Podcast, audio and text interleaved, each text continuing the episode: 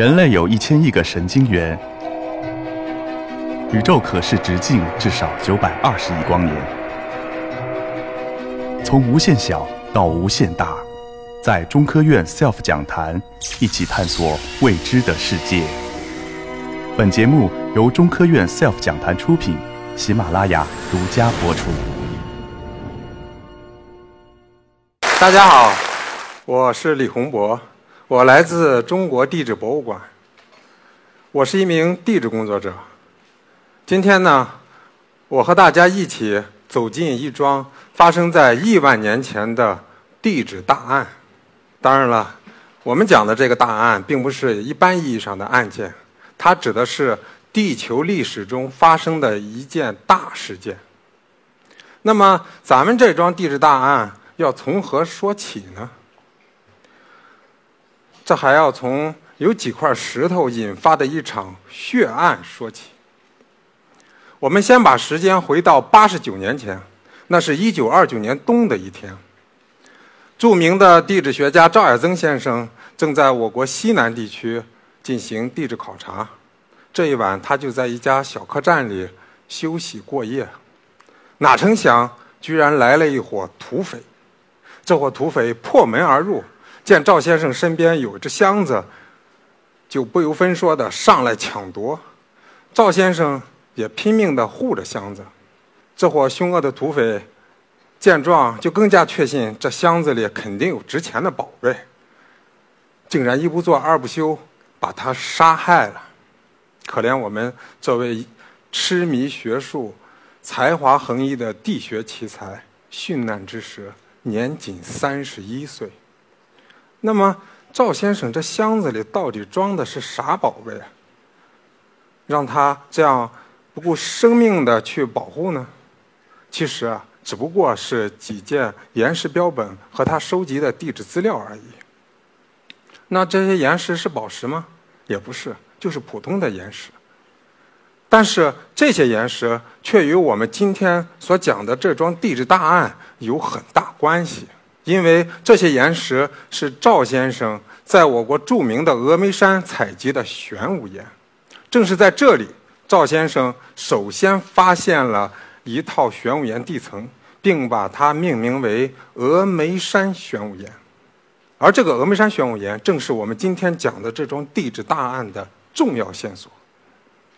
我们知道玄武岩呢，它是一种火山岩，也就是由激性岩浆喷发冷凝形成的一种岩石。如果你在野外发现了玄武岩，那一定说明在这里曾经发生过火山喷发。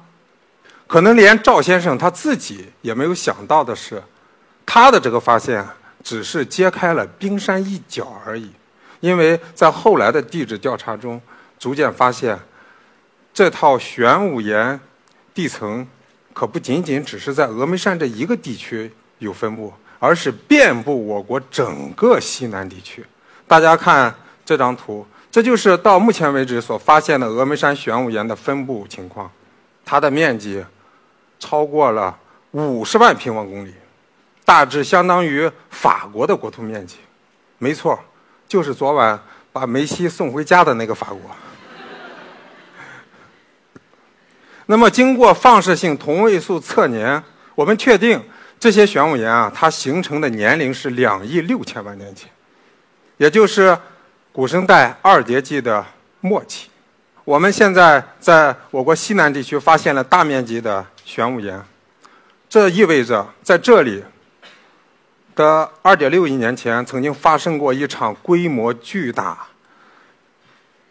强烈的火山喷发事件。这就是我们今天要讲的这个地质大案。既然发生了这么大的案子，我们是不是要到现场去看一下？那你会说了，这么大的范围，你跑得过来吗？大家请看这图上闪烁的点，这就是我本人以及我们团队的成员曾经考察过的地方。可以说，我们跑遍了西南地区的山山水水。下面呢，我就和大家一起到野外去看一下。看一看能发现什么有趣的地质现象。好，我们先看这张照片啊，这是在贵州水城拍摄的。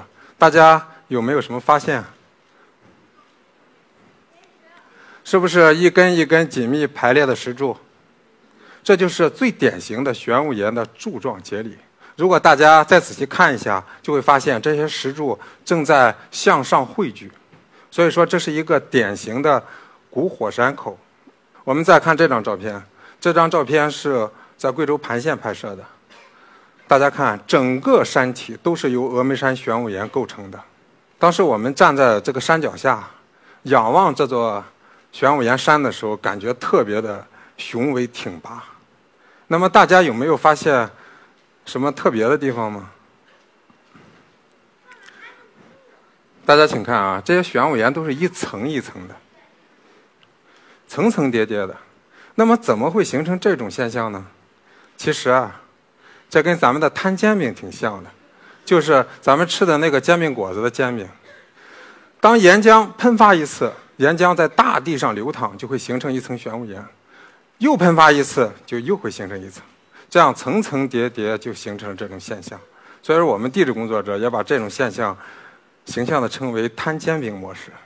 我们再来看这张照片，这张照片是在云南宾川拍摄的。那么这张照片上的玄武岩跟前面的好像都不太一样，大家发现有什么不同吗？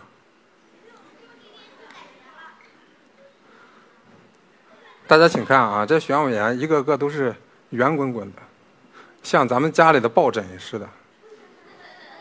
那么这个玄武岩呢，我们也不把它称为枕状玄武岩，这其实是岩浆在水下喷发时所形成的一种独特的岩石构造。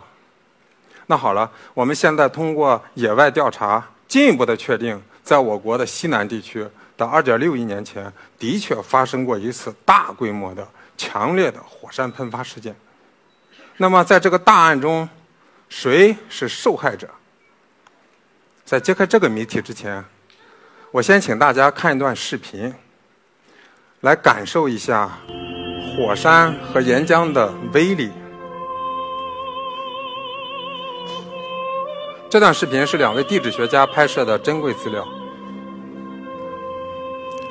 他们是在非常近距离的情况下记录的火山喷发的情况。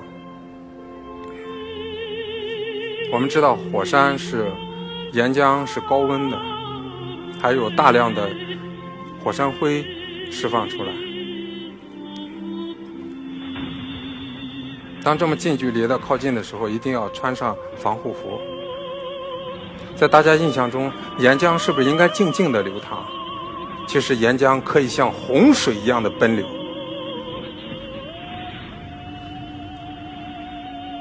而我们的这两位地质学家，也在一次像这样的由火山喷发引发的时速高达一百六十公里的火山碎屑流中，瞬间献出了他的生命。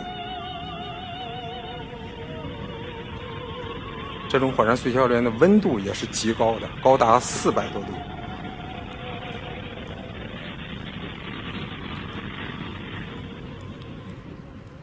请问大家看完之后有什么感受？是不是火山喷发后果很严重？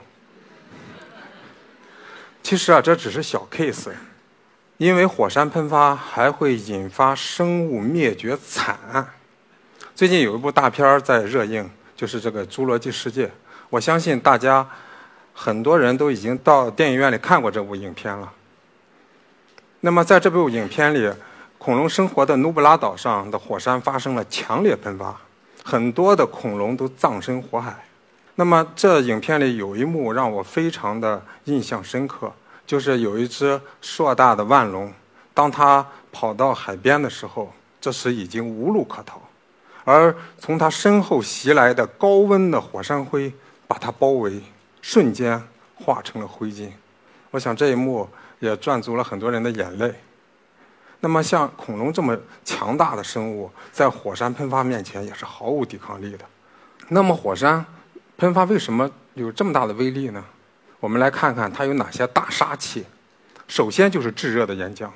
我们知道岩浆是高温的，它的温度最高可达一千三百摄氏度。所以说，岩浆流过的地方，那一定是寸草不生。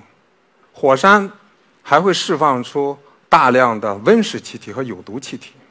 那同样会对大气系统产生严重影响。第三大杀器就是火山灰了。我们知道，火山强烈的喷发会把大量的火山灰抛入大气层，从而进入大气环流。那么，这些遮天蔽日的火山灰会引发像核冬天一样的灾难。